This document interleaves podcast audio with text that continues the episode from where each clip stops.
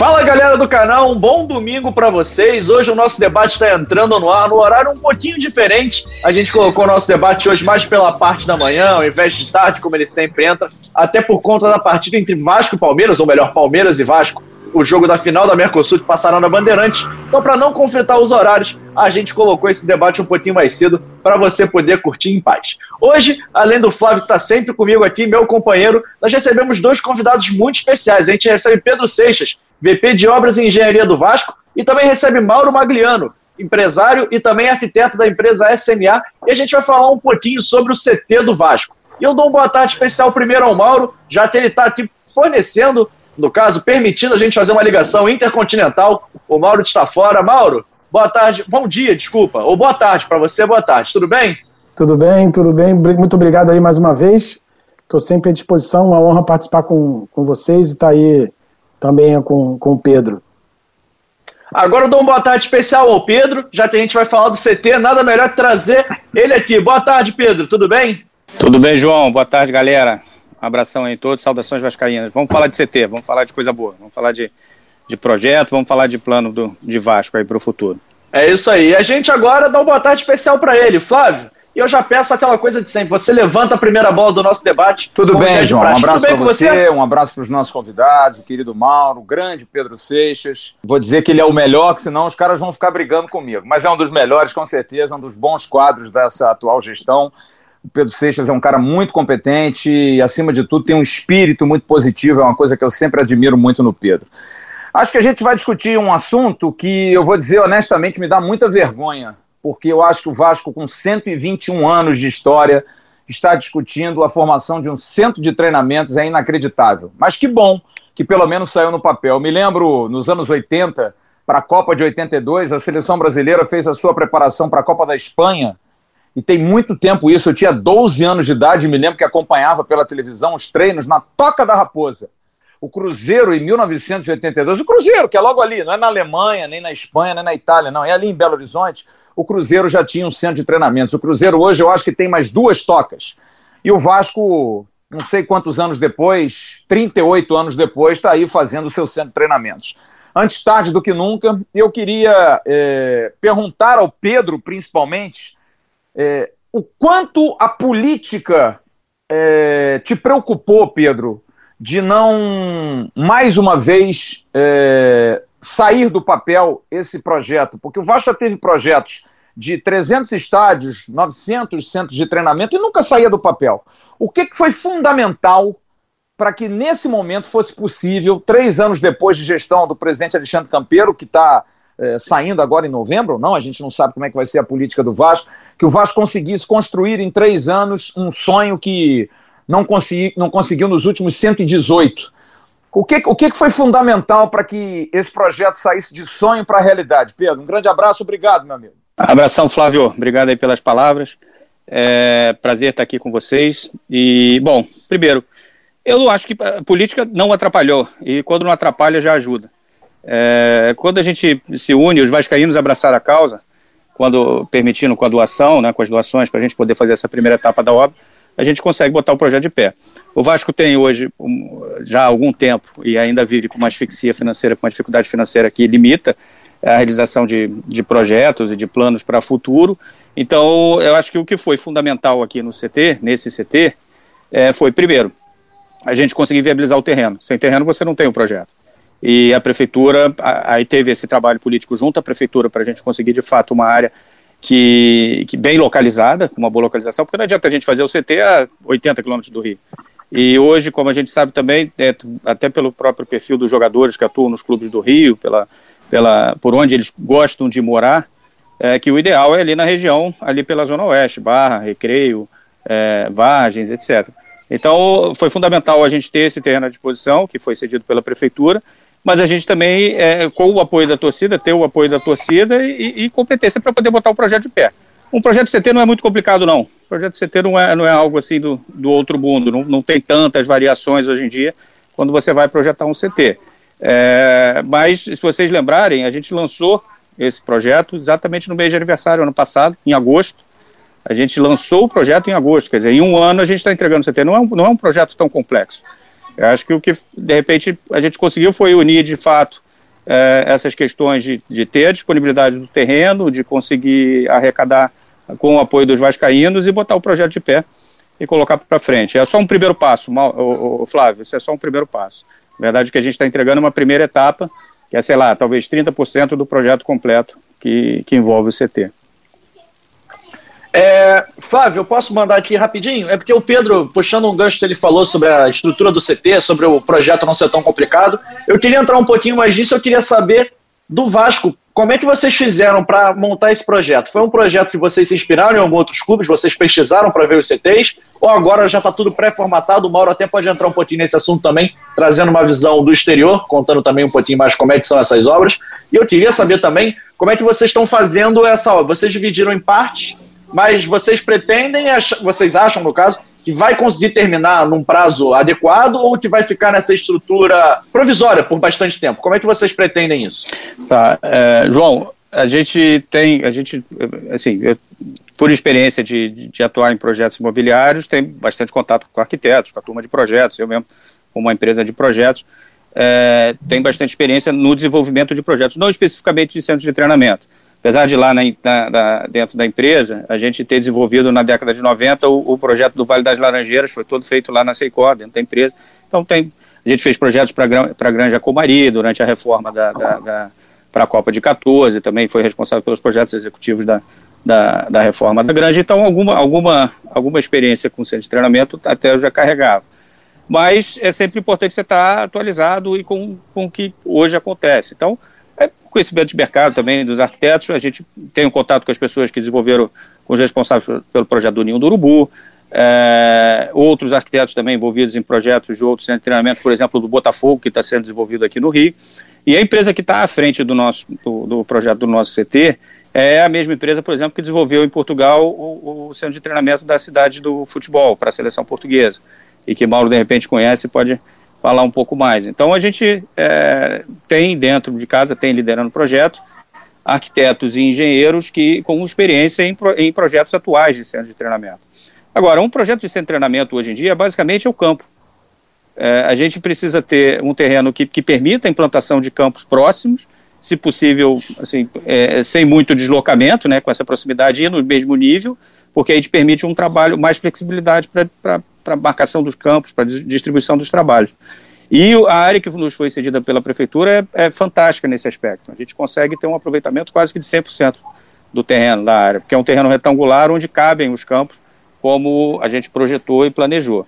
É, com relação ao, ao, você, ao, comentário que você fez sobre a estrutura provisória, eu não gosto de chamar de provisória, eu, eu prefiro chamar de temporária, apesar de parecerem sinônimos, é, porque provisório pode dar uma característica de você estar tá fazendo alguma coisa que não, é, não tem aquela mesma qualidade de uma construção definitiva.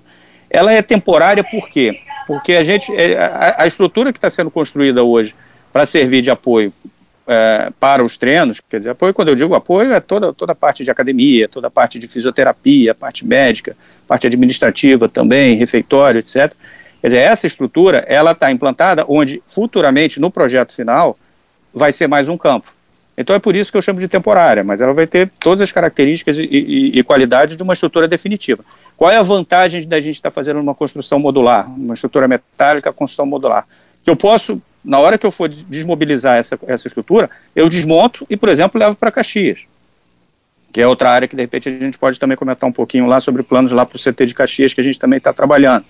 Então, é, esse é o motivo da gente fazer, da gente ter essa solução e da gente chamar de temporário é, mas não provisório. Eu não gosto muito do termo provisório, não. Mas é basicamente, basicamente é isso. Outro ponto que acaba sendo muito importante, a gente tem batido com a, o departamento de futebol participa das reuniões, o, com os arquitetos, engenheiros. O que, que é uma coisa que a gente procura privilegiar? É o percurso do atleta, desde o momento em que ele chega, entra no CT, aí passa pelas etapas que ele precisa passar antes de entrar no campo de treino ou, ou para as atividades que ele vai fazer de treinamento, e depois volta para o seu carro para ir para casa. Então a gente procura privilegiar esse fluxo. Então, isso, isso é um aspecto fundamental dentro do, do programa, do projeto, né, que a gente é, privilegia o jogador, o, a, esse, essa experiência, essa, essas atividades envolvendo o atleta. Ele é o centro do projeto. Então, isso é que é muito importante hoje como, como princípio, como conceito para o projeto de um centro de treinamento. Beleza, Flávio, antes João, de eu te passar eu, a bola, só eu, que o Mauro queria falar, ele levantou a mão. Mauro, você queria falar. É, então vamos lá. São os mais velhos, não, né, Flávio? Primeiro. Mas é o seguinte, eu tenho três, três, três aspectos aí para abordar. Uma, eu queria até tirar uma dúvida com o Pedro, que é a questão realmente dessa sessão da prefeitura. Como que é isso? Tem um tempo, isso é doado. É... eu me preocupo muito com essa questão legal. Não, eu sou arquiteto e urbanista, né? Foi a mesma questão que, que eu comecei a falar sobre aquele outro assunto, São Januário e tal. E o CT é muito importante. Isso traz uma outra pergunta, uma outra observação, que é a localização, que ele falou perfeitamente próximo dos atletas e muito próximo de São Januário. Eles estão numa via rápida que nós estamos rapidamente chegamos a São Januário. Então foi uma, uma ótima escolha é, é, territorial, podemos dizer assim. E, e, a outra coisa é a questão do, do, temporário, que a gente chama mais bonito de arquitetura efêmera, né? Mas é, é isso mesmo, nós estamos fazendo, estamos usando muito isso, e, e, e é perfeito, isso cabe exatamente no que está acontecendo no mundo. É, e eu fiquei mais tranquilo, eu tive uma pergunta, uma, uma solicitação de algumas pessoas sobre o CT, de falar, oh, Mauro, você que é da área e tal, e eu não tive, não consegui ter acesso a plantas e tal, eu não pude dar um detalhamento. Vi em geral a maquete, a perspectiva, mas fiquei mais tranquilo pelo profissional, pelos profissionais que estavam envolvidos. Então foi o que o Pedro falou. Eu, é, é, são pessoas que estão no, no que são do, do, meio, né? E vai ter esse cuidado. Qual é o nosso público alvo nesse caso? É o atleta. O centro de treinamento é uma área de trabalho para os atletas. É outra coisa fundamental de se perceber. E, se possível, a integração com categoria inferior, né? Porque eu acho que dá uma, uma, uma um potencial técnico para o clube sensacional. Então eu queria só colocar esses aspectos aí inicialmente. É, eu, queria, eu queria fazer uma colocação, porque eu, eu vou. Eu gosto muito de, de entender essa questão que o Pedro está falando aí, de como é que se monta um centro de treinamento. Porque eu, eu, por exemplo, eu conheço alguns. Em Portugal eu conheço dois, o do Futebol Clube do Porto e do Sporting. O Sporting é, lá em Alcochete, você passa ali a, a Ponte Vasco da Gama, é do outro lado, é longe para burro. E o do Futebol Clube do Porto aqui é numa colina. O CT, o CT do Lyon que eu, que, eu, que eu também tive a oportunidade, e tive a oportunidade de conhecer um outro centro de treinamento com uma outra dinâmica completamente diferente, que foi o do Red Bull, do New York Red Bull, quando eu fui a Nova York, quando o Juninho jogava lá, é, e era um CT alocado dentro de uma universidade, foi construído dentro de uma universidade que é, o Red Bull ele usava as instalações da, da universidade muito mais para as questões médicas, as questões de atendimentos dos atletas, e o restante do CT, todo ele era feito com módulos habitacionais, todos eles. Me lembro muito bem, nós almoçamos lá, comemos e tinha é, área de, de crioterapia, que é aquela, aquela, aquela maneira de você melhorar a recuperação dos músculos, aquelas banheiras gigantescas com gelo, aquilo tudo, enfim. Mas eu não queria perguntar primeiro sobre essa questão logística, não, que eu tenho interesse de entender isso aí, como é que, como é que parte ah, você senta, por exemplo, com um, um treinador, ele diz: não, é melhor o campo assim, melhor o campo assado. Por exemplo, todos esses CTs que eu fui tinha um mini estádio, mas um mini estádio coberto. Em caso de chuva, você treina nesse mini estádio, tem um ginásio, eu não sei, eu acho que o do Vasco não tem. Mas eu não quero perguntar sobre isso, não. Eu quero perguntar sobre uma coisa que eu pensei que o Mauro fosse falar, ele não falou, e o Pedro também não falou. Eu acho que a gente precisa ser bastante claro. O Vasco conseguiu um terreno, por sessão da prefeitura, um terreno muito bom é, mas um terreno que tem um problema logístico muito sério, que é o problema da violência urbana. A gente tem que ser honesto aqui. Ali do lado há uma comunidade, a Cidade de Deus, que é uma comunidade que não está pacificada. Volta e meia, outro dia mesmo, um tiroteio danado, os funcionários lá, os, os operários tiveram que deitar no chão.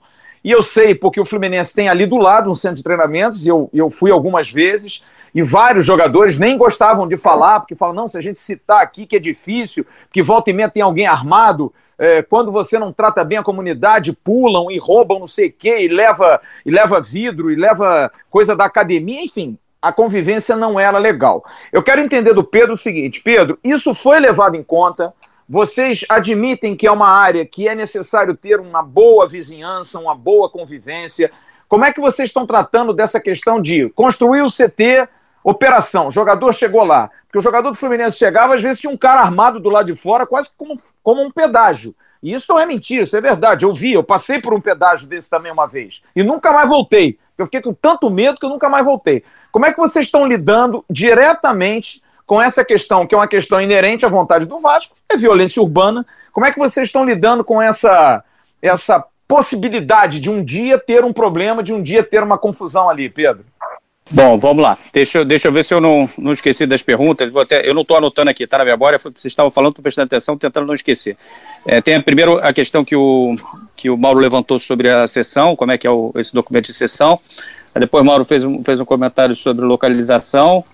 É, por último, também a parte da arquitetura, ainda com o Mauro. E agora o, o, o, o Flávio perguntando sobre a vizinhança. Né? É isso aí mesmo, não esqueci de nada não, né, galera?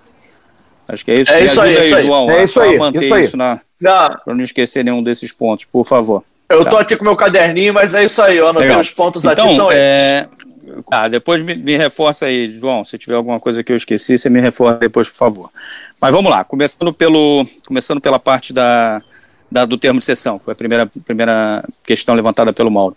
A gente tem um termo de sessão que eu não me lembro agora de cabeça, mas é algo da ordem de 50 anos, vai por mais 50 anos, Mauro. A gente as obrigações, algumas contrapartidas com a prefeitura. Entre elas é, é dar apoio a ser é, serviços, é, questões sociais ali para a comunidade. E, e, um outro compromisso que a gente entregar era realmente realizar os investimentos e entregar num prazo de até cinco anos. E, e que, aliás, foi isso que não foi concretizado é, por gestões passadas. Vou ter a sessão pelo Eduardo Paz de uma outra área lá nas Vargens, lá no final do recreio. É, tinha outros problemas também com esse terreno, mas de fato uma das coisas que fez a prefeitura é, é, cancelar a sessão que havia sido feita é porque tanto Vasco quanto Botafogo, o Botafogo também estava nessa sessão, é, a prefeitura cancelou a sessão anterior por conta de da gente não ter realizado os investimentos. Então agora a gente já está cumprindo, em um ano a gente já está já está colocando de pé essa entrega da primeira fase. Esse é o primeiro ponto. Segundo ponto, eh, Mauro, de fato, é uma localização muito, muito privilegiada. A gente está próximo ali da Barra e está do lado, está na cara da, da, da linha amarela, então a conexão com São Januário, com Maracanã é muito rápida. A gente faz o trajeto para São Januário sem trânsito em 15 minutos, 20 minutos no máximo. Então isso é também muito importante para a gente. A questão da arquitetura, Mauro, é, é um aspecto que é, é muito importante. Assim, se a gente for fazer o projeto para o técnico ou para a comissão técnica que está no clube hoje, a gente corre risco de ter que ficar rasgando o projeto a cada, cada troca de comissão. E que, infelizmente, aqui no Brasil, a gente tem essa rotatividade muito grande. Então, o que, que a gente procura fazer? Primeiro, botar as características da, da nossa visão de clube. Né? E segundo, que talvez seja o mais importante, um projeto que seja uma arquitetura que permita flexibilidade para adaptações.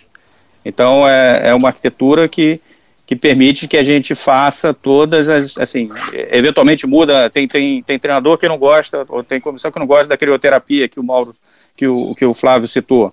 É, tem outros que já gostam de privilegiar ela. Então a gente tá, tem uma concepção de projeto onde a gente tem muita flexibilidade depois para fazer as adaptações. Isso é, seja nessa primeira etapa, na construção da, dessa primeira etapa que a gente está fazendo através de estruturas modulares metálicas, é, como também no, no, projeto final, no projeto definitivo, que foi concebido dessa forma. É, o, o, Flávio levantou então a questão da, da vizinhança, da proximidade. Flávio, esse sim é um ponto, foi um ponto, é, é um ponto que foi muito levado em consideração pela gente, mas que a gente está de fato mostrando que pode ser superado. Tá? A gente tem sim situações ali de às vezes um pouco mais de estresse ou não, mas que a obra não tem sido impactada por isso. Flávio citou uma, um episódio recente, que depois eu posso até contar em mais detalhes exatamente o que aconteceu. Foi ali uma, uma infelicidade ali, uma, uma combinação de movimentos infelizes, alguns atores alheios ao Vasco, e que de fato gerou essa situação. Mas o que, que acontece? Aquela área é uma área esquecida da cidade, era uma área esquecida da cidade. E o Vasco está desenvolvendo aquele pedaço. Aquilo vai deixar de ser. E por que, que era uma área esquecida, entre outras coisas? Aquilo ali é como se fosse a porta dos fundos da Cidade de Deus, que vai deixar de ser. Então a gente, a gente é, precisa abraçar a cidade e desenvolver a cidade. Eu não vou ficar entrando em linha de tiro, em, em, em frente de batalha, não é isso. Eu não sou doido nem, nem de fazer isso, eu, nem de expor outros nessa situação. Mas a gente vai ocupando e vai é, levando o, o desenvolvimento para essas áreas. A gente está sendo bem recebido pela comunidade, sim. E não é sendo recebido pela, bem pela comunidade porque eu estou precisando fazer acordo, acordos que não seriam acordos, por exemplo, é, que a gente possa fazer com a consciência tranquila ou que poderiam ser questionáveis. Não, não tem, tem absolutamente nada disso. A gente está sendo bem recebido porque a, a, as pessoas ali do entorno estão percebendo que a gente está levando desenvolvimento, está levando oportunidade para ali. A gente não está dando as costas para ele. Quando a gente, quando a gente trata é, é, com sinceridade e com seriedade as questões locais, a gente é bem recebido e bem tratado. E é isso que a gente tem feito. Eu conheço profissionais que trabalham no Fluminense. Conheço muito bem, muito próximo, profissionais muito próximos que me contam essa situação. Quando, quando souberam que a gente ia, é, que eu estava à frente desse projeto, sim, conversa, vieram conversar comigo e falaram, cara, vai ser muito complicado, isso vai ser um desafio louco tal. Tem as famílias que, que ali moravam, é, que aliás a gente já conseguiu resolver a situação delas, eu diria que praticamente metade das, das famílias, e é por isso que a gente está conseguindo viabilizar essa entrega da primeira fase. Então, assim, isso são questões que várias pessoas batiam, na, batiam sentavam para conversar comigo e falavam, você é doido. Eu falei, não, a gente não é doido. Só que a gente encara as situações para resolver. E também não é atropelando, não é passando trator por cima. É entendendo a situação e, e, e desenvolvendo muitas vezes juntos, sim, cara. Eles são nossos vizinhos, gente. A gente, vizinho, a gente tem que respeitar, especialmente quem estava lá mais tempo. Mas, repito, respeitar não significa se submeter a algumas questões que você não concorde. Não é isso. Mas é ter um trabalho que possa respeitar todas as necessidades e toda a realidade de todo mundo. A gente, aquela rua não tinha iluminação, Flávio. Hoje, a gente tem ali naquela rua uma das poucas ruas com 100% de iluminação LED no Rio de Janeiro. Isso já foi permitiu, já foi feito através, de, sim, desse apoio todo da prefeitura, que a prefeitura tem dado para a gente desenvolver aquela região. É, é, o desenvolvimento daquela região, esse investimento que o Vasco está fazendo ali, ele é do, do interesse de muita gente, inclusive da comunidade que está ali perto, que é a nossa vizinhança. Mas todo mundo que tem área ali no, no entorno está, sim, apoiando esse trabalho, porque a gente vai conseguir desenvolver essa região, vai levar segurança para essa região através do desenvolvimento. Tá? E aí, Flávio tinha feito alguns comentários sobre o projeto do CT, não sei se eu estou me estendendo aqui demais, mas, é, Flávio, de repente, traz essas perguntas aí, quer dizer, você, chegou a falar de crioterapia, você chegou a fazer algumas é, perguntas sobre o atleta, queria, o próprio queria, Mauro confirmou, né, quer dizer, o atleta é o, é o, é o é o, é o ponto queria, principal desse projeto. Eu queria Ele, fazer. O Vamos projeto lá. tem que ser é, desenvolvido pensando no atleta, né? pensando nesse, que é o nosso ator principal, é o nosso elemento principal do, dentro de um time de futebol, dentro de um clube de futebol, dentro do Vasco da Gama. Então a gente tem ele sim como elemento principal e procura desenvolver o projeto para que ele seja o, o, o, atendido da melhor forma possível. Quero fazer sim uma pergunta para o Pedro, uma outra pergunta sobre essa questão da formatação é, do CT, porque ele falou que existem é, treinadores que pensam alguma coisa e outros também. E é verdade que essa loucura nossa no futebol que muda treinador toda hora, se cada um der um piteco, aí vai ter 10 mil metros quadrados, um milhão de metros quadrados de CT, cada um vai dar uma ideia. É, eu quero entender o seguinte: tem uma fórmula, Pedro, assim, uma, uma, uma fórmula básica. Ó, disso aqui, independente do pitaco do treinador, tem que ter. O que, que é o básico que tem que ter e o que, que no CT do Vasco pode ter de diferente ou que teve de mais em função das ideias que, que, que vieram nesse ano aí de, de projeto, Pedro? É, Flávio, é, vamos lá. O, o, principal do centro de treinamento é o campo de futebol. Então a gente privilegia na, na concepção é, essa, essa análise da implantação que permita o maior aproveitamento possível é, do ponto de vista da quantidade de, de, de campos e de áreas para treino aberto para serem, serem implantadas. O campo de futebol tem uma questão fundamental que a gente não pode implantar ele, por exemplo, no sentido leste-oeste. Ele tem que ser norte-sul por conta do movimento do sol, senão o sol fica na cara do goleiro. Então, é, isso já é um, outro aspecto também que já, já norteia o projeto. A gente foi extremamente privilegiado com a, com, a, com a desse terreno, porque é um terreno retangular e que permite dois campos, um em cima do outro, no sentido norte-sul. Então, isso nos permitiu fazer uma implantação, para quem tem na, na, na, na memória aquela maquete que está lá na loja, daquela primeira implantação que a gente é, é, apresentou do projeto, em que a gente consegue ter seis campos, mais um mini estádio. E depois as construções, as edificações e também estacionamento. Basicamente é esse o projeto do CT. Só que a gente conseguiu, nesse, nesse espaço retangular, ter um aproveitamento fantástico. Tá? Então as medidas quase que foram, é, quase como se a gente tivesse encomendado um terreno com esse formato para a prefeitura e, e, encaixou super bem. É, você, você, chegou a, assim, o pessoal costuma perguntar, ah, mas vai ter ginásio, não vai ter, vai ter campo disso, vai ter campo daquilo. O que, que a gente prevê? Além do mini estádio, e o mini estádio é importante para a gente sediar, por exemplo, é, jogos da base, entendeu? Jogos, principalmente jogos de sub-20, às vezes um jogo, sei lá, de feminino, algum. Não, não jogos do profissional. O profissional a gente pode até fazer jogo treino ali, mas o, o mais importante é até para os jogos da base. Tá? É, é, é, é, por isso é interessante ter um mini estádio. E a gente prevê sim um campo de grama sintética. Tá? Esse campo de gramado sintético, seja para a gente poder fazer trabalhos quando, quando tiver é, o campo pesado por conta de chuva, ou para a gente também fazer algum treino específico em gramado sintético, porque vai jogar em alguns outros estádios em que seja grama sintética. Então, tem esses dois objetivos. A gente, é, aí tem um, um, outro aspecto que é muito importante no projeto do CT, Flávio, que é a privacidade. A privacidade dos atletas. Então, a gente tem que receber a imprensa, a gente tem que estar tá prevendo, óbvio que a imprensa tem que estar tá ali para fazer a cobertura, para acompanhar os treinos, etc. Mas a gente tem que ter um, um, um programa de fluxo dos atletas, dos, da imprensa, de todos os outros profissionais envolvidos que privilegie a privacidade dos jogadores. Então esse é um outro aspecto super importante. Além disso, assim, aí a gente vai para as edificações, aí pensa, é por isso que a gente concebe como arquitetura e uma solução técnica construtiva que nos traga flexibilidade. Mas basicamente, como eu disse mais cedo, o que, que a gente procura privilegiar? É o fluxo do atleta. Desde o momento em que ele entra, estaciona seu carro e qual é o percurso que ele vai ter que fazer até chegar lá na sua atividade. Porque ele tem que passar pela, pela sala de fisiologia, ele tem que receber lá o programa dele específico, ele tem que receber, tem que conversar com o nutricionista. Então, todo esse percurso é importante que ele seja feito da forma mais eficiente possível. Não adianta eu colocar uma sala do nutricionista num canto e depois o atleta passa ali, depois ele tem que ir no fisiologista lá do outro lado do CT, para depois passar na sala do departamento médico, aí vai para fisioterapia, aí tem outro atleta que não precisa passar na fisioterapia, já vai direto para para a academia ou então para o campo, enfim. E aí tem que passar pelo vestiário, quer dizer, esse fluxo é muito importante. A gente tem um, um projeto eficiente sob esse aspecto. Eu acho que é, esses são os pontos, talvez, principais aí, de, conceitualmente falando, sobre o projeto do CT. Mas seria legal até Mauro, Mauro comentar um pouco também. Mauro aí, com a experiência é, é, em projetos, também poderia trazer não só perguntas, mas sugestões aí para a gente, Mauro. Não, sem dúvida. Eu concordo, assim, parte é, com Pedro e, e, já até me coloco à disposição, já sempre falei isso, que o que o Vasco precisar, é, eu estou à disposição para participar da melhor forma que puder. É, e o que eu falo que eu concordo em parte, porque realmente a base é o, são os campos de futebol, os campos de treinamento.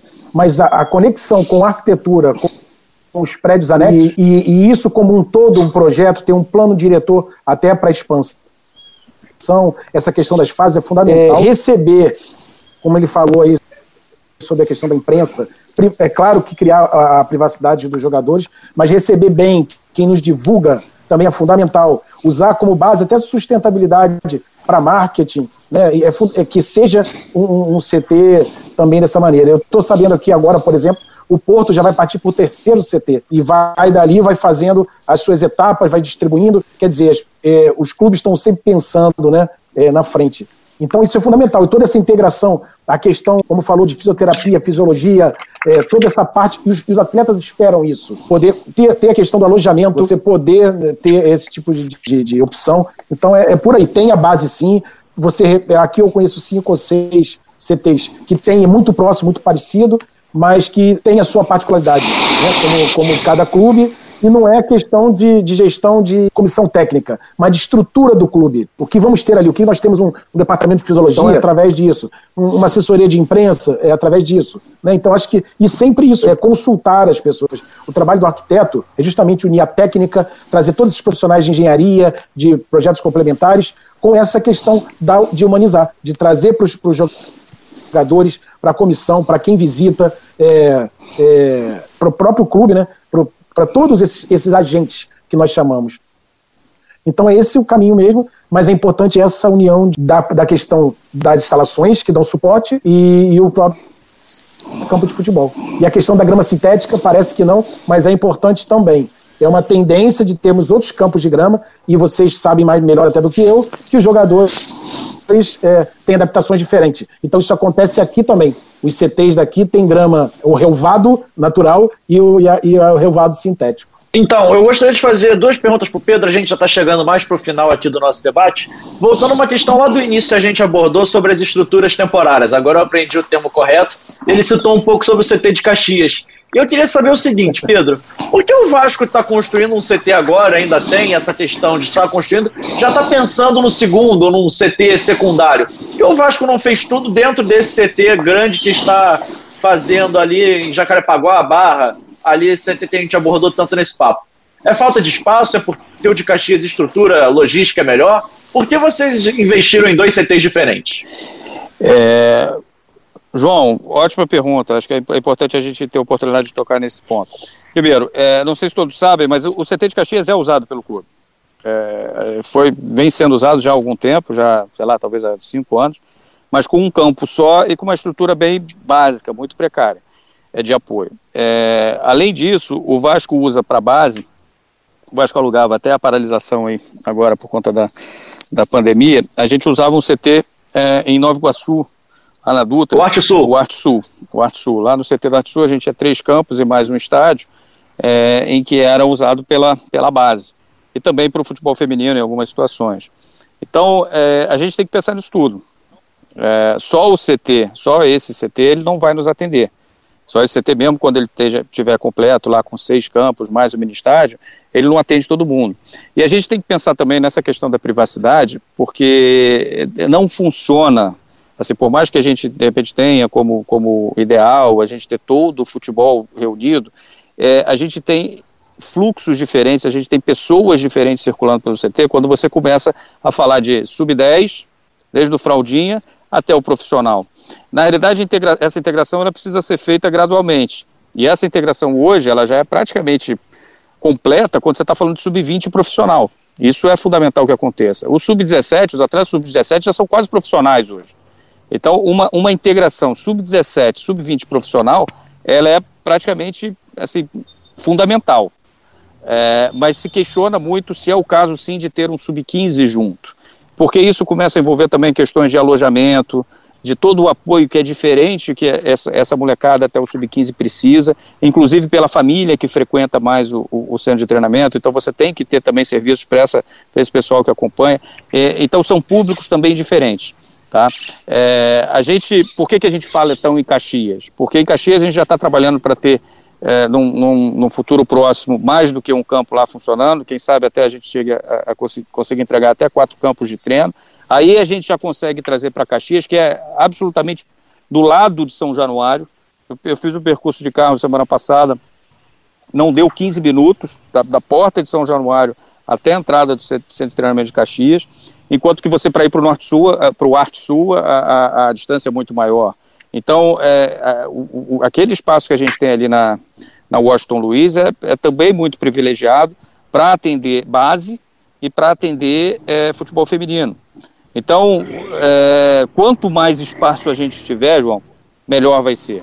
Se pudesse ser tudo reunido no mesmo lugar, talvez fosse. Eu não sei nem se seria o ideal, não porque é, é, importante a gente estar espalhado. Quando a gente tem um núcleo em Caxias, a gente atende aquele pessoal ali de Caxias, que, de, que, que tem mais, ali a gente tem até um celeiro maior de atletas para base, muitas vezes, do que na Zona Oeste, ou naquela região de onde a gente tem o, o CT está construindo e vai entregar o CT profissional. Então, a gente ter unidades espalhadas também faz muito sentido. É claro que a, gente, a, a distância não pode ser muito grande, mas tanto a localização do CT de Caxias quanto esse ali da, da Barra, o futuro CT ali da Barra, eles são, são muito bacanas, são, são muito importantes porque tem, permitem uma logística eficiente.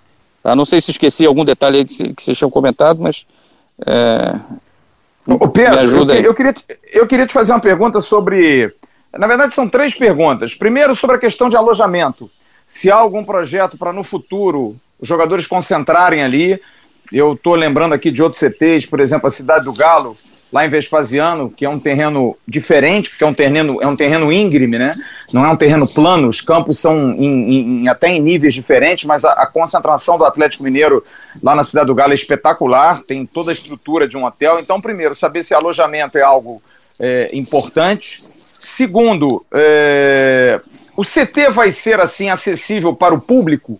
Torcedor que quiser um dia dar uma olhada no treino. Por exemplo, a Granja Comari tem aquela ruazinha ali do lado, que é dentro da, da do, do, Clube Comari, ali perto do Clube Comari, naquela área que é, tem uma, uma, como se fosse um condomínio. Um, um, condomínio, né? Então ali você tem uma ruazinha, a galera vem. Então, o pessoal que quiser ver um treino um dia vai ter acesso, porque eu me lembro no Porto, por exemplo, que você chegava no, no CT do Porto, você via umas milhares de formiguinhas lá embaixo, que eram jogadores. A distância para o jogador é quilométrica, você não via treino nenhum.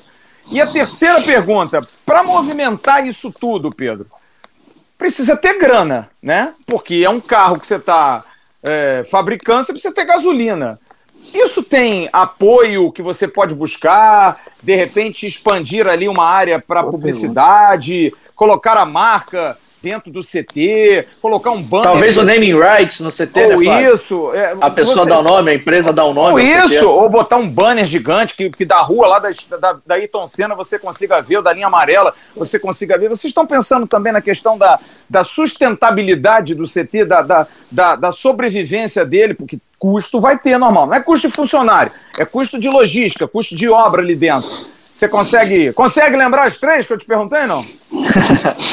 Acho que já esqueci a primeira. Mas... Alojamento, alojamento. Alojamento, boa. É, alojamento, cara, o que, que acontece? Alojamento é o seguinte: é. a gente tem necessidades diferentes de alojamento. Alojamento para o profissional é muito mais descanso e repouso do que qualquer outra coisa. Que aí você também poderia falar de concentração e você está mirando em jogo. Isso é uma necessidade completamente diferente de alojamento para base. A gente ter alojamento para base Sim. é estratégico para a gente poder receber mais atletas de fora. Então, a gente procura trabalhar lá em São Januário, também está vendo se consegue é, abrir mais é, é, cômodos para poder receber mais atletas de fora do estado é, nas nossas categorias de base. Então, tem essas duas visões do alojamento que a gente tem que entender muito bem. É, para o CT do profissional, não faz sentido eu ter alojamento para sub-13. Mesmo o sub-15 é complicado, tem que saber se vai treinar ali ou não. E a princípio a gente está prevendo só do sub-17 em diante. Tá? É, agora, é, assim, está previsto no projeto, no projeto completo, no projeto definitivo, está tá previsto um alojamento separado para o profissional e um alojamento separado para sub-17 e sub-20. Então, isso é o que está previsto no projeto completo. Tá? Agora, isso também a gente te, hoje pode ser muito bem servido, muito bem atendido, por exemplo, por, por hotéis e, e, por outras situações. A gente, você citou a questão da, da, da não é Toca do Galo lá, mas a concentração do Galo. Cidade do Galo. Cidade, cidade do, Galo. Cidade do Galo. É, em que você tem, numa região mais isolada da cidade, então você tem mais tranquilidade. Pô, quem sabe, se, se, não seria bacana da gente ter ali no Alto da Boa Vista uma outra sede do Vasco, do clube ali, com uma concentração para os jogadores, tal, tranquilo, em paz, e que, e que estrategicamente ali pela, pela posição, está muito bem localizado ali, processo a São Januário, Maracanã, para o centro de treinamento. É, o, Vasco, o Vasco até tem se concentrado em hotéis bem próximos ali ao terreno, né, do, do, do CT novo ali para a área ali do, do, do Rock in Rio, da, do Rio Centro. Do Rio Centro, mais ou menos, não é tão distante, eu acho que é 10 minutos ali do CT, né? É, você ter uma área de descanso para o profissional é muito importante para você poder fazer aquele trabalho em tempo integral. Isso é Sim. é muito importante. Agora, não necessariamente um alojamento para você ter realmente a pernoite ali dos jogadores, a não ser que a gente fale de uma, de uma concentração, mas aí você pode, concentração pré-jogo, mas aí você pode estar muito bem servido por hotéis que estão ali do lado.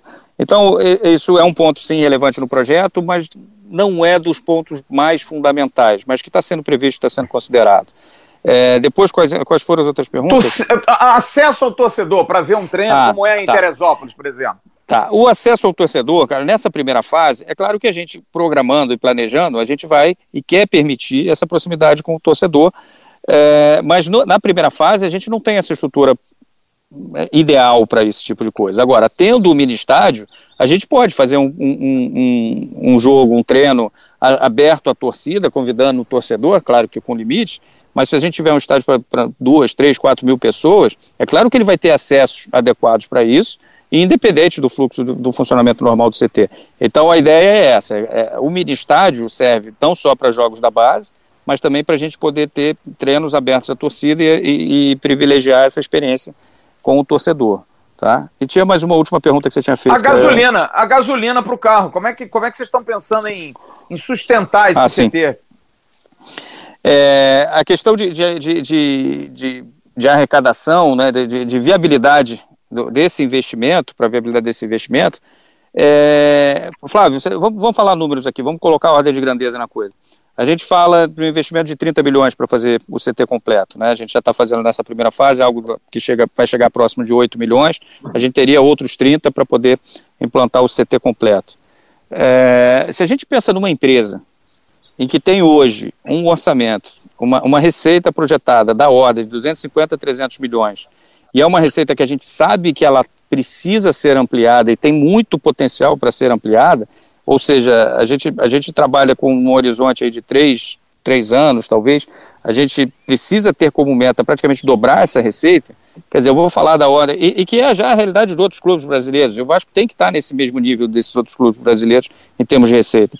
Então, um investimento de 30 milhões para uma empresa que com faturamento de 500 milhões anuais, é um investimento que tem que fazer sentido e tem que caber dentro do orçamento, dentro do planejamento do clube. Não estou falando de 30 bilhões em um ano, se você diluir isso em dois anos, você está falando de 15 bilhões em 500, você está falando de 3% do orçamento da, da, da, do seu negócio, do giro do seu negócio. Então isso precisa, o que, o que a gente precisa fazer é de fato sanear é, e pacificar a, a, a, vida financeira, a rotina financeira do clube. Uma vez isso colocado de pé, a gente não é para ter problema de caixa, de grana, para poder realizar esse investimento. Trazer parceiros faz parte dos planos, trazer, por exemplo, explorar naming rights, explorar uma série de coisas. A diferença é o seguinte: um centro de treinamento ele não é um gerador de receita direta. Então é completamente diferente de um estádio. Você não consegue montar uma captação para o centro de treinamento projetando é, é, a, o retorno ao investidor a partir da, da receita diretamente gerada pelo centro de treinamento. É um equipamento diferente de um estádio. Mas a gente sim, através de exposição, através de parcerias, através de, de permutas, a, é, a gente pode ajudar a acelerar esse processo e não precisar aguardar tanto até o, o clube estar tá com, a, com a questão financeira saneada. Mas veja bem, Pedro, eu quero te, essa questão você acabou respondendo uma outra situação tão interessante quanto. A minha preocupação é o dia a dia. Tá tudo pronto, o CT está pronto, está funcionando. Para manter gramado, para manter lavanderia, para manter limpeza, fazer com que é, é, é, é, a Maria Fumaça ande, precisa de grana. Essa sustentação do dia a dia do CT, daqui a seis meses os jogadores estão lá treinando. Não é funcionário, tá? não é pagamento de funcionário. O dia a dia, vocês pretendem, isso já existe num planejamento é, permuta com alguém que vá cuidar do gramado, ou de repente ter um, como disse o João, um naming rights, ou botar uma publicidade estática dentro do gramado, que isso gere. Ou uma empresa de terceirizados, por exemplo, né, Flávio? A galera que faz coisas mais estruturais, como manutenção, limpeza. Não, é parceria. Então, uma é parceria é com uma empresa de terceirizados, é que paga por exemplo. essa conta? Como é que o Vasco vai pagar? Não é a conta de construir o CT. Até você já me respondeu, achei ótimo. Mas como é que, como é que sustenta o CT no dia a dia, mês a mês? Como é que vocês estão pensando? É um custo de quanto? Sei lá, é 500 mil por mês. Eu não tenho ideia. Se você tiver, ótimo, me passa. É, mas qual é o custo para sustentar e como sustentar esse dia a dia? Flávio, é, a gente, assim, não tem os custos aqui todos de cabeça para poder passar para vocês, mas a gente tem um CT. A gente tinha um CT funcionando, operando, aquele, que era um CT alugado até hoje. Era um CT um pouco menor, mas tinham dois campos. A gente vai entregar agora com dois campos. Então, em termos de consumo da água, consumo de energia, todos os consumos, todas as contas de consumo, e inclusive de dos prestadores de serviços de mão de obra, a gente não vai ter aumento. Pelo contrário, a tendência é que a gente tenha redução, porque a gente está construindo do zero, então eu consigo ter um sistema de água mais eficiente. A gente está projetando e, e, e, executando, prevendo a, a, instalação de poços e aproveitamento da água de irrigação também para ser reaproveitada, para ter reuso disso tudo. É, a parte de instalação elétrica também está pensada e, e preparada para receber também painéis solares para poder ter essa questão da geração de energia, apesar de não ser essa a maior conta, mas também é um aspecto que influencia. Mas na conta final, na realidade, o que a gente vai ter hoje é uma economia na ordem de 120 mil reais mês. Então, em comparação com o que a gente tinha antes, a gente tem uma economia, que é a gente evita o aluguel. A gente saiu do aluguel. É aquela história, agora eu tenho uma casa própria, saí do aluguel, sem pagar financiamento porque a gente não vai não está pagando esse financiamento. Então, o que a gente tem, o que a gente vai ter a partir de, de agosto já é uma redução de, de, de, custo que a gente tinha no caixa do clube, um caixa já tão asfixiado, tão problemático, é, mas que a gente, sim, com os seus tropeços, consegue conseguir ir andando. Agora a gente vai ter esse alívio de despesa. Então, sim, tudo que puder vir como parceria, e a gente tem trabalhado assim no orçamento da, da obra, Tá? Aliás, um outro ponto relevante aqui. A gente, quando lançou o orçamento, se vocês olharem lá na, na, nas contas todas lá do CT desde o início, o orçamento da obra, a gente lançou uma captação de 6 milhões, mas o orçamento da obra era de 6,700, 6,800 dessa ordem, com mais outras despesas, todas administrativas, e também para a própria campanha das recompensas para os doadores, etc. Esse número vai para 7 milhões e, e já ia para 7,5, alguma coisa acima disso. O orçamento da obra, ele está estourando assim, do, do orçamento inicial, ele está passando a algo inferior a 5%, o que dentro de um orçamento de obra assim, é, é absolutamente normal. Especialmente se a gente considerar o seguinte: inicialmente a gente previa 800 metros quadrados de área construída. A gente está entregando 1.300 metros quadrados de área construída. E como é que a gente está viabilizando isso? É através de muita permuta. É, o fornecedor de esquadria, na hora que a gente senta para negociar, sim, a gente negocia uma exposição de marca também dentro do centro de treinamento, ele vai fornecer esquadria o fornecedor do, do, do, das construções modulares. Também a gente setou e, e, e, fez um contrato em que a gente conseguiu esticar quase como se fosse uma forma de leasing essa, essa construção. Então, tudo isso foi sendo feito é, para tentar entregar o melhor CT possível. A gente partiu, repito, o projeto original para essa fase 1 previa 800 metros quadrados de área de construção. A gente está entregando 1.300. Então, é, tudo isso foram necessidades que foram surgindo e a gente precisou ter criatividade para botar de pé, através de parcerias, através de. Por exemplo, a gente conversou muito tempo com uma, uma empresa para fornecer água, para ter o fornecimento de água lá do CT. Infelizmente, quando tava, veio a pandemia, a gente teve que interromper essas conversas, mas era também nessa direção que a gente estava seguindo. Então, essas parcerias são super importantes e a gente tem trabalhado nessa direção, sim. Flávio, Mauro, a gente vai chegando ao fim. Eu tenho uma última pergunta para o Pedro e depois eu já passo a bola para vocês para a gente encerrar esse nosso debate que foi muito construtivo no quesito a gente desvendar um pouquinho mais do CT do Vasco. Pedro, minha última pergunta é a seguinte. É, lá no site a gente estava, eu estava estudando um pouquinho e vi que a obra estava prevista para o primeiro trimestre desse ano. Atrasou por conta da pandemia ou foi por conta da arrecadação? Por que a obra não, não foi completa nesse prazo aí que a gente imaginava no primeiro semestre? João, principalmente por questão do solo. Principalmente por uma questão de solo. A gente é, não por falta de arrecadação, não. A arrecadação, a gente teve uma largada muito boa na arrecadação, mas a gente, por premissa de, de orçamento, a gente considerou executar o aterro é, ao menor custo possível. Isso significa você receber o material quase que de graça.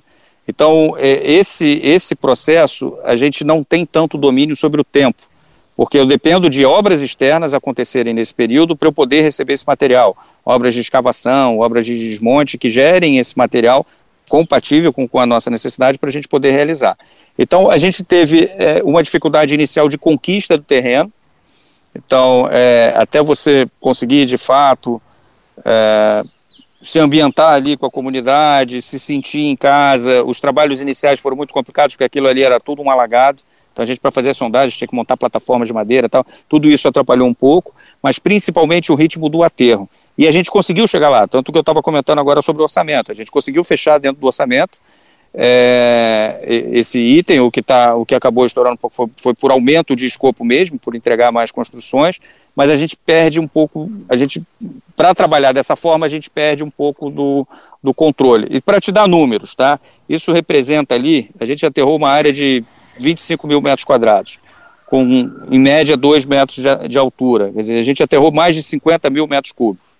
Esse aterro a preço de mercado normal, se a gente fosse comprar o material, só esse aterro era para ser da ordem de uh, próximo a um milhão e meio de custo. A gente fez por menos da metade disso nesse item. Então, é, assim, é, é, é muito respe em respeito também, é claro, a nossa limitação financeira, mas ao tratamento que a gente precisa dar ao dinheiro suado do Vascaíno que doou para o CT.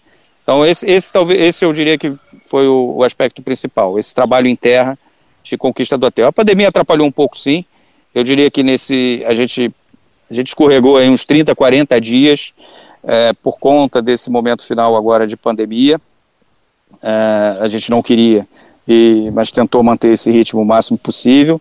Mas, em geral, é, é esses foram os, os pontos principais aí da, do ajuste no cronograma que precisou ser feito. Entendi. Flávio, Pedro, Mauro, a gente vai encerrando aqui, mas agora eu quero um destaque final do nosso convidado internacional, o nosso Mauro. Muito obrigado pela sua participação e as portas aqui do canal estão sempre abertas, Mauro. Grande Mauro. É isso aí, cara. Muito obrigado mais uma vez. Vocês sabem aí como que eu fico feliz em poder participar. E, e sempre é bom essa questão do Vasco, como diz os portugueses aqui, eu não vendo nada. Vamos aumentar o nosso patrimônio, vamos, o que nós temos, vamos botar para funcionar. Importante esse CT de Caxias também. E, e, o que eu falei da sustentabilidade é porque eu sou especialista em arquitetura de negócios, né? Em arquitetura de empresas. E hoje a gente faz o projeto, faz a arquitetura pensando nisso. Eu vejo aqui o pessoal se apresentando no Futebol Clube do Porto, é, o evento mostrando jogadores entrando para treinar, o, toda a mídia, toda a publicidade que vem atrás disso. Então isso é sempre importante, a comunicação, é, mostrar aquela, aquelas fases das obras, levantou o muro, aquilo que alguns vídeos eu vi aqui, é importante o testemunho quando puder levar é, quem doou para o CT, não sei como é que vocês estão amarrando isso daí, né, da privilegiar, dá, dá um retorno para eu, como, por exemplo, é, doador sempre de todas as fases aí.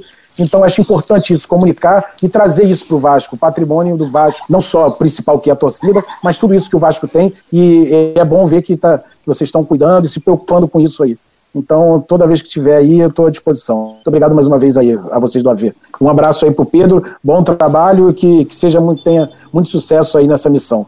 Valeu, Mauro. Muito obrigado. Agora eu dou um abraço especial ao Pedro Seixas, que participou com a gente. A gente agradece muito a participação também. Pedro, você também é de casa, sempre que quiser estar tá convidado. E o seu destaque final, por favor. João, super obrigado. Flávio também. Mauro, prazer te conhecer aqui. Vamos, vamos nos aproximar, falar mais do projeto. É, destaque final é que esse é um, essa é uma conquista de muito orgulho para gente, para todos os vascaínos. E a gente está muito próximo de realizar isso. É, eu me arrepio aqui lembrando que em agosto do ano passado a gente teve a ousadia de lançar esse projeto e de lançar uma campanha de arrecadação acreditando na participação do Vascaíno. Um ano depois a gente está entregando isso. É possível fazer sim. Quando a gente se une, a gente faz, a gente entrega. Eu acho que é isso que vai. É, não, não, não, vou dizer desenvolver, é, é, devolver ao Vascaíno o seu gigantismo, porque a gente nunca deixou de ser gigante. Mas é isso que vai é, fazer com que a gente volte aos tempos aí de conquistas, de glória juntos. Esse trabalho, o CT, é um forte exemplo do que a gente pode fazer. Obrigado, Pedro. E agora eu me despeço dele. Flávio, muito obrigado pela sua participação aqui com a gente. E seu destaque final também, por favor. Valeu, João. Um grande abraço para você. Um abraço ao Mauro, ao Pedro. Eu queria só dar alguns recados. Primeiro, avisar o torcedor do Vasco que continua a doação para a quarta etapa. É importante continuar doando. Eu vejo muita gente que fala assim, poxa, mas a gente só pedem para gente, só pedem para gente. Bom, pode ter certeza que nessa questão do CT você vai ter o seu retorno. Porque apesar, como disse é, o Pedro, o CT será algo que não vai dar retorno é, financeiro, mas dá um orgulho de você ter a sua própria casa. Hoje a gente bate no peito com orgulho de dizer que a gente tem o nosso próprio estádio e ninguém no Rio de Janeiro tem estádio próprio. O Vasco tem um estádio próprio, um estádio que cedia grandes jogos ainda. Então eu acho que a gente vai ter o nosso CT tardiamente, mas vai ter, antes tarde do que nunca. Então continue doando. Abra as contas lá no BMG, é importante que você saiba disso, é uma, uma conta gratuita. Baixa para o seu, seu celular, no seu aplicativo, você faz ali a abertura 0800 e você vai estar tá ajudando ao Vasco, porque cada 10 mil contas o Vasco ganha 200 mil reais, então é uma grana considerável, ajuda demais. E eu queria falar uma última coisa, é, como disse muito bem o Pedro, eu acho que a gente está num momento é, próximo aí de eleição, as pessoas muito preocupadas com isso, e passou a ser é, demodê, fora de moda, você dizer que alguma coisa na atual gestão não vale. As pessoas rotulam o canal Atenção Vascaínos, ah, é o canal do Campelo. Eu acho que eu já disse isso algumas vezes. É, nem o Campelo sabe que esse canal é dele. Um dia eu vou perguntar isso ao presidente. Presidente, se eu sabia que o senhor tinha um outro canal além da Vasco TV, porque ele não deve saber. Como eu não estou nem um pouco preocupado com essas pessoas que não usam isso aqui para se cumprimentar, porque hoje é só no cotovelo, tem uma dor de cotovelo gigantesca. Eu digo abertamente: se há alguma coisa na gestão atual que funciona muito bem, está na VP de Obras e Engenharia. Eu falo isso sem nenhum tipo de rasgação de seda. É, conheço o Pedro há um ano, mas eu reconheço muito o talento e a capacidade das pessoas. E acho que o Pedro conseguiu algo porque Pedro talvez não esteja há tanto tempo no Vasco como eu estou. Eu já vi esse filme centenas de vezes. E quando me disseram, ah, vai ter um lançamento lá da obra do CT, uma maquete, olha, eu já vi tanta maquete no Vasco, de estádio de CT, que eu juro que quando eu fui lá naquele empreendimento onde foi a, a, o lançamento, eu cheguei meio descrente. Mas quando eu vi pessoas ali que de repente estavam com um brilho nos olhos, eu senti uma coisa diferente, de fazer alguma coisa para o Vasco, pelo torcedor do Vasco. E outra coisa, acho que as pessoas precisam parar de achar que tudo que o Vasco faz é ruim. Ah, mas o local é ruim. Ah, mas o container vai matar os jogadores porque é muito calor. Ah, porque. Gente, pelo amor de Deus, vamos tentar elogiar um pouquinho também o que acontece no Vasco. Não é tudo ruim, não. A situação financeira é caótica, o time não está jogando bem esse ano. Mas sim, a gente vai ter um centro de treinamentos. Porque eu, eu me lembro o Kleber Leite, ex-presidente do rival, que dizia assim, num programa na Rádio Globo, os caras diziam assim: não, o Flamengo está fazendo um CT. Aí ele dizia assim: mas o CT vai jogar de quê? Porque esse era o pensamento que se tinha antigamente. O importante é o atacante, é o ponta direito. O CT não. O CT é fundamental. Vai diminuir custo, vai dar condição do Vasco criar novos jogadores, vai atrair novos jogadores, porque o jogador se conversa, ó, os caras lá têm uma estrutura espetacular, vem para cá que é bom. Tudo isso ajuda, gente. A gente precisa ser inteligente. Os tempos mudaram. É fundamental que a gente mude a nossa cabeça também. E o Vascaíno precisa mudar a nossa cabeça. Como a gente cobra dos nossos dirigentes, nós também precisamos mudar. E eu acho que é um golaço de placa, um golaço. Eu me orgulho demais, sabe? Porque eu me lembro quando o Juninho Pernambucano voltou ao Vasco em 2011, ele disse claramente para o Roberto Dinamite, que era o presidente: presidente, eu passei 10 anos fora e não mudou absolutamente nada. Que vergonha! 10 anos se passaram, 20 anos se passaram e o Vasco não mudou em nada. Então, se alguma coisa vai mudar, ó, a gente tem que aplaudir. Parabéns ao Pedro, que é a pessoa que encabeça hoje, junto com o Carlos Leão, que está ajudando mais recentemente, mas ao Pedro Seixas, que é um craque. Eu falo isso aqui claramente. É um craque, é um cara capacitado para o que ele está fazendo. E os vascaínos têm que estar sempre aplaudindo o Pedro, mesmo que ele não fique na gestão, que ele saia, que vá só para a arquibancada. Se você encontrar o Pedro Seixas na arquibancada, cumprimenta. Porque esse cara aí foi responsável com você, torcedor, que ajudou ao Vasco ter algo que não tem em 121 anos de idade.